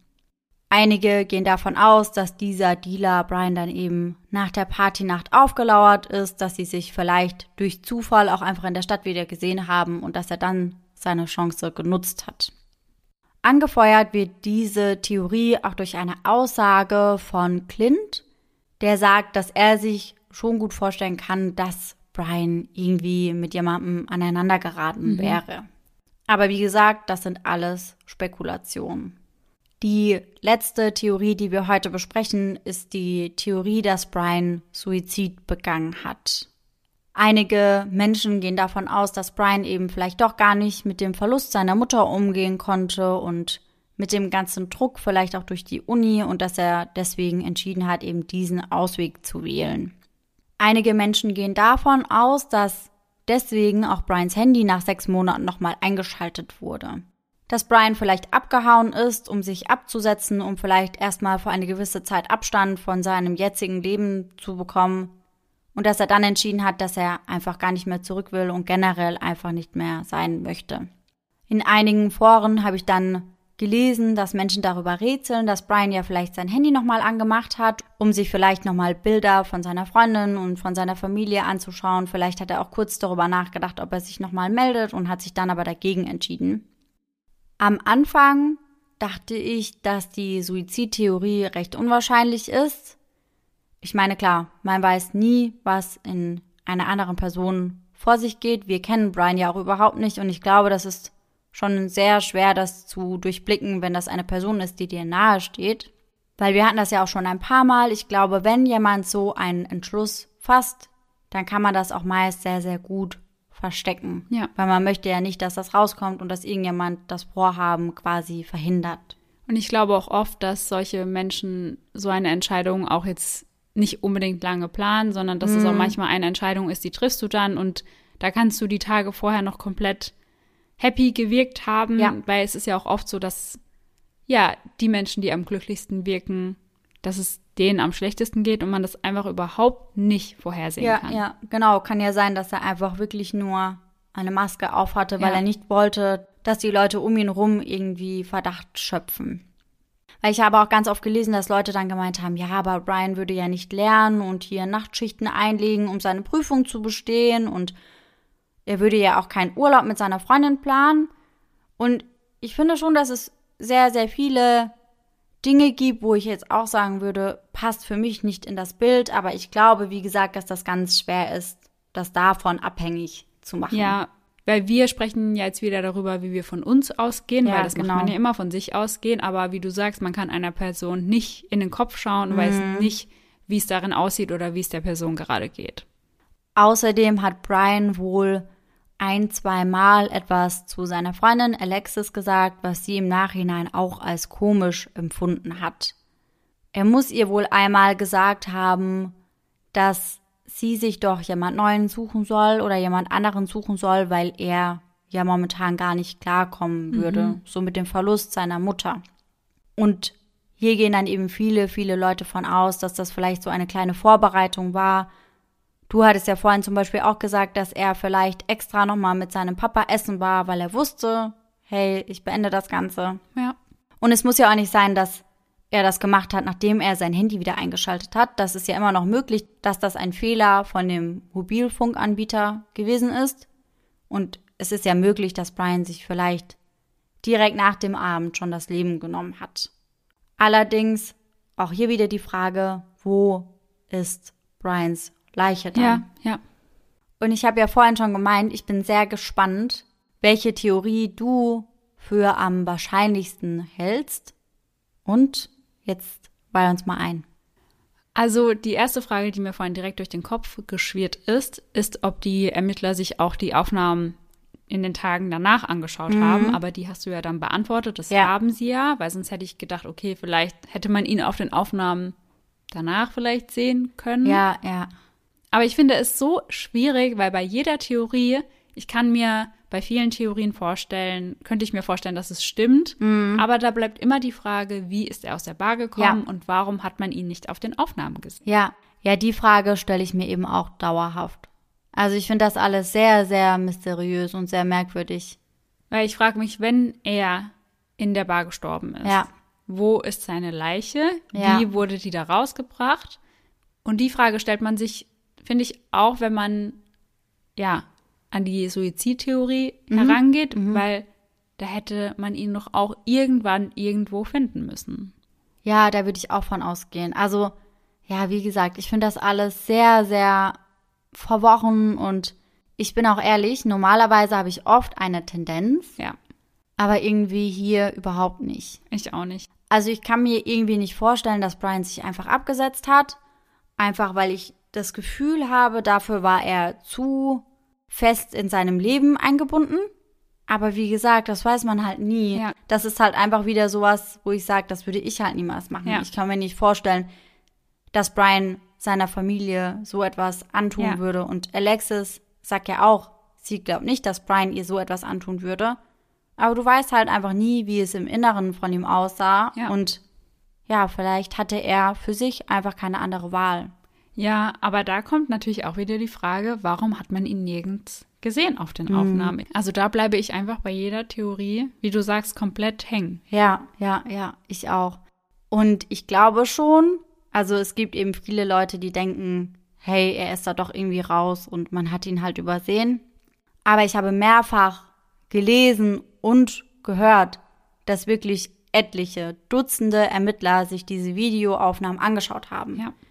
Da hat sich ja irgendwann sogar das FBI mit eingeschaltet und sorry, aber ich vertraue schon so sehr auf deren Kompetenz, Ja. dass sie nicht sagen würden, zu 100 Prozent ist er da nicht rausgegangen, wenn sie da nicht sicher sein könnten. Vor allem hast du ja auch am Anfang erzählt, dass sie wirklich jeden einzelnen Gast abgehakt Ja. haben. Und das klang für mich schon so, als hätten sie sich sehr intensiv mit Ja. den Videoaufnahmen auseinandergesetzt. Auf jeden Fall. Was ich dann noch gehört habe, aber das ist auch völlig an den Haaren herbeigezogen, ist die Theorie, dass Brian vielleicht am Ende eben noch mit der Band gesprochen hat, wie das ja auch Clint am Anfang gesagt hat, und dass er dann gemeinsam mit der Band und mit den Mitarbeitern die Bar verlassen hätte. Aber ich gehe schwer davon aus, dass das auch überprüft wurde. Ja, würde ich auch mal schätzen. Also ich gehe mal davon aus, dass sie ja eben auch geschaut haben, wer ist durch den Mitarbeiter oder Notausgang durchgegangen. Ja. Also das wäre ja zu einfach. Ja, klar. Deswegen halte ich das auch nicht für wahrscheinlich. Mhm. Nee, absolut nicht. Aber ja, wie gesagt, ich bin da komplett ratlos. Ich finde solche Fälle immer so schwierig. Also die lassen Mhm. mich auch gar nicht los, genauso wie Lars Mittank oder Amy Bradley, weil man einfach nicht weiß, was passiert ist. Ja, so geht's mir auch. Und ich habe auch ein Interview mit einer Polizistin gelesen, die eben auch über den Fall Brian Schäffer geschrieben hat oder über den Fall Brian Schäffer gesprochen hat. Und sie meinte auch, dass sie so Fälle einfach nicht loslassen und dass Ja. sie so oft einfach, auch wenn sie in einer Menschenmenge steht, merkt, dass sie dann irgendwie nach Brian oder nach jemand anderem Ausschau hält, weil das irgendwie immer da ist. Ja. Da kann man sich auch gar nicht vorstellen, wie das für die Familie sein muss. Ja, ja, ganz, ganz schlimm. Wenn du dich immer fragst, wo ist er oder lebt Ja. er überhaupt noch Ja. oder was ist da passiert? Ja. Ja, das habe ich auch gelesen, dass viele dann meinten, spätestens als Randy, Brians Vater, gestorben ist, wäre er dann vielleicht zurückgekommen, weil sein Bruder Derek war ja dann ganz alleine. Ja. Erst ist seine Mutter gestorben, dann drei, vier Wochen später ist Brian verschwunden und dann kurz darauf, ein paar Jahre später, verliert er auch noch seinen Vater. Da haben dann ganz viele gemeint, also wenn Brian wirklich leben würde und er hatte ein gutes Verhältnis zu seinem Bruder, dann wäre er spätestens da zurückgekommen. Wie schrecklich muss das auch für den Bruder sein? also das kann man total. sich wirklich nicht vorstellen. Ja. Aber was ich finde, was man auch bedenken muss, ich kann schon verstehen, dass man denkt, okay, Brian würde dann zurückkommen. Aber was das auch auslösen würde, wenn Brian jetzt auf einmal zurückkommt. Also Ja. ich kann mir auch vorstellen, dass selbst wenn er noch lebt und wieder zurückkommen möchte, dass er gar nicht wüsste, wie er das anstellen Ja, soll. ja. Ich glaube, das ist echt einfach dann auch nicht so leicht, da dann wieder vorzukommen Ja, mhm. und einfach wieder zurückzukommen, als wäre gar nichts passiert. Ich habe ganz viele Infos aus meiner heutigen Folge aus dem Podcast Brian Schaffer Dead or Alive. Und in diesem spricht die Podcasterin unter anderem mit Brighton, also der Frau, die Brian ja an dem Abend im Ugly Tuna Saluna kennengelernt hat, und auch mit einem der Hauptermittler. Das fand ich eigentlich ganz spannend, das einfach mal so zu hören. Brighton konnte, wie gesagt, auch gar nicht so viel beitragen, aber einer der Hauptermittler gibt da ganz gute Einblicke auch in die ganze Arbeit und in die Ermittlungen, wie sie da vorangegangen sind und das fand ich eigentlich mal ganz spannend zu hören. Also auf jeden Fall eine sehr große Empfehlung an dieser Stelle. Abschließen wollte ich meinen heutigen Fall mit einem Satz, der mir bei der Recherche öfter über den Weg gelaufen ist. Die Hoffnung hat kein Verfallsdatum. Jeder Vermisste zählt. Und deswegen hofft Derek und eben auch die Freunde und die Familie noch immer, dass sie Brian irgendwann irgendwo wohlbehalten finden. Falls sich in dem Fall irgendwelche Updates ergeben, werden wir euch wie immer auf dem Laufenden halten. Und jetzt würde ich sagen, machen wir einen Schwenker rüber zu unserer Rubrik Gänsehaut to go.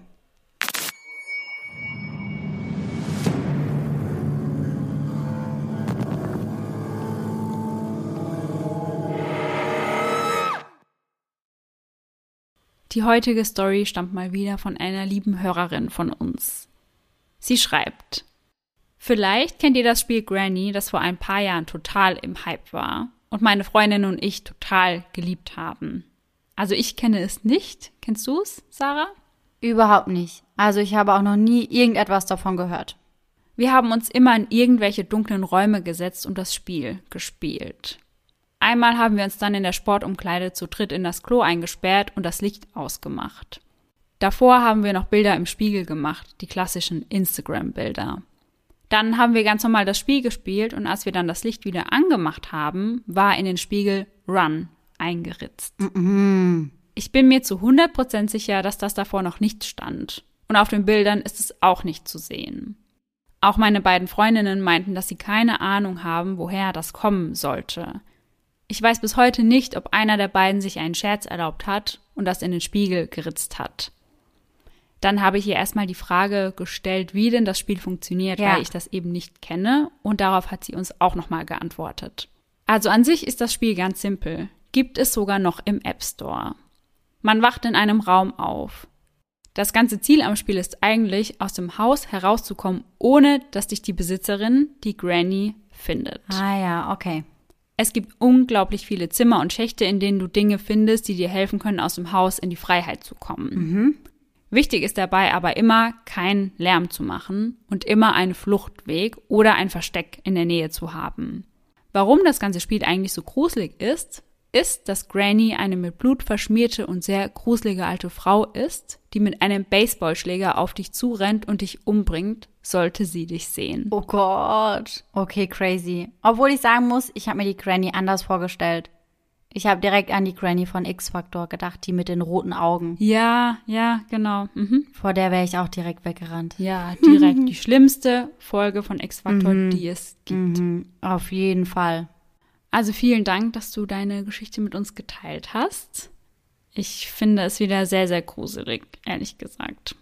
Also, ich kann mir das gefühlt logisch nur so erklären, dass sich einer der Mädels da irgendwie einen Scherz erlaubt hat. Ja, ich hoffe auch immer, dass es so ist. Ja, ja, ja, ja, voll.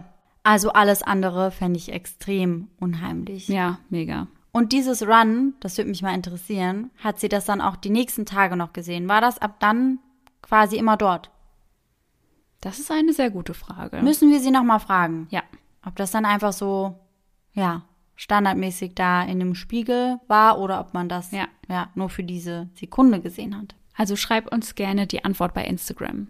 Wir sind Ei, sehr ei, ei. gespannt. Mhm, mhm. Vielleicht hat sie ein Bild davon gemacht, aber wahrscheinlich nicht. Also, Ja. wenn du sowas siehst, dann rennst du, glaube ich, einfach und machst kein Bild mehr Ja. davon. Aber ja, sehr creepy. Also, wenn es wirklich so passiert ist, dann gute Nacht. Sollten wir das Spiel wohl alle lieber nicht spielen? Ganz Ja. klares Nein. Ja, man sollte sich ja, wissen wir ja auch schon von deinen Gruselgeschichten, nie irgendwie mit alten Opis oder mit alten Omis anlegen.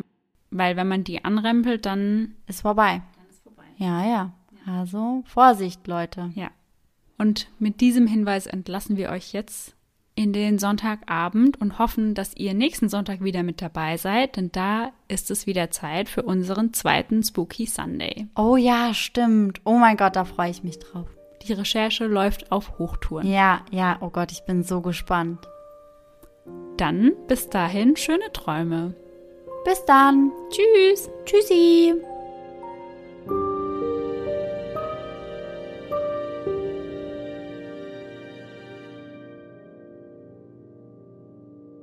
Okay. Okay, Let's go. Etliche Aus... Was Wow, wow. What happened? Was geht in meinem Mund ab? Einfach so ein Feuerwerk oder so. Wirklich so. Die da drin sitzen, woo. It's Friday, yeah. Also es ist Samstag, alles okay. Oh, Freunde.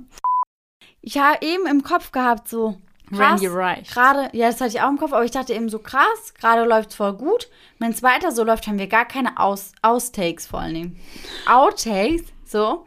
Und dann Den kommt Gedanken hatte ich auch schon. Bl- Flughafen kommt dann und Austakes. Und du bist so, Outtake. okay, komm. Wir haben Austakes jetzt. Ja. Jetzt haben wir also ziemlich gute Outtakes. Also, also ich war eben echt so, scheiße, wir haben keine Outtakes. So. Und dann war ich so, ja, komm. Dieser Eingang ist Video. Mhm, mhm. Dieser Eingang ist Video. Mhm. Diese sitzen nun vor ihren Bil Bildschirm. Bildschirm. Die stehen vor einem Bildschirm. Tschüssi.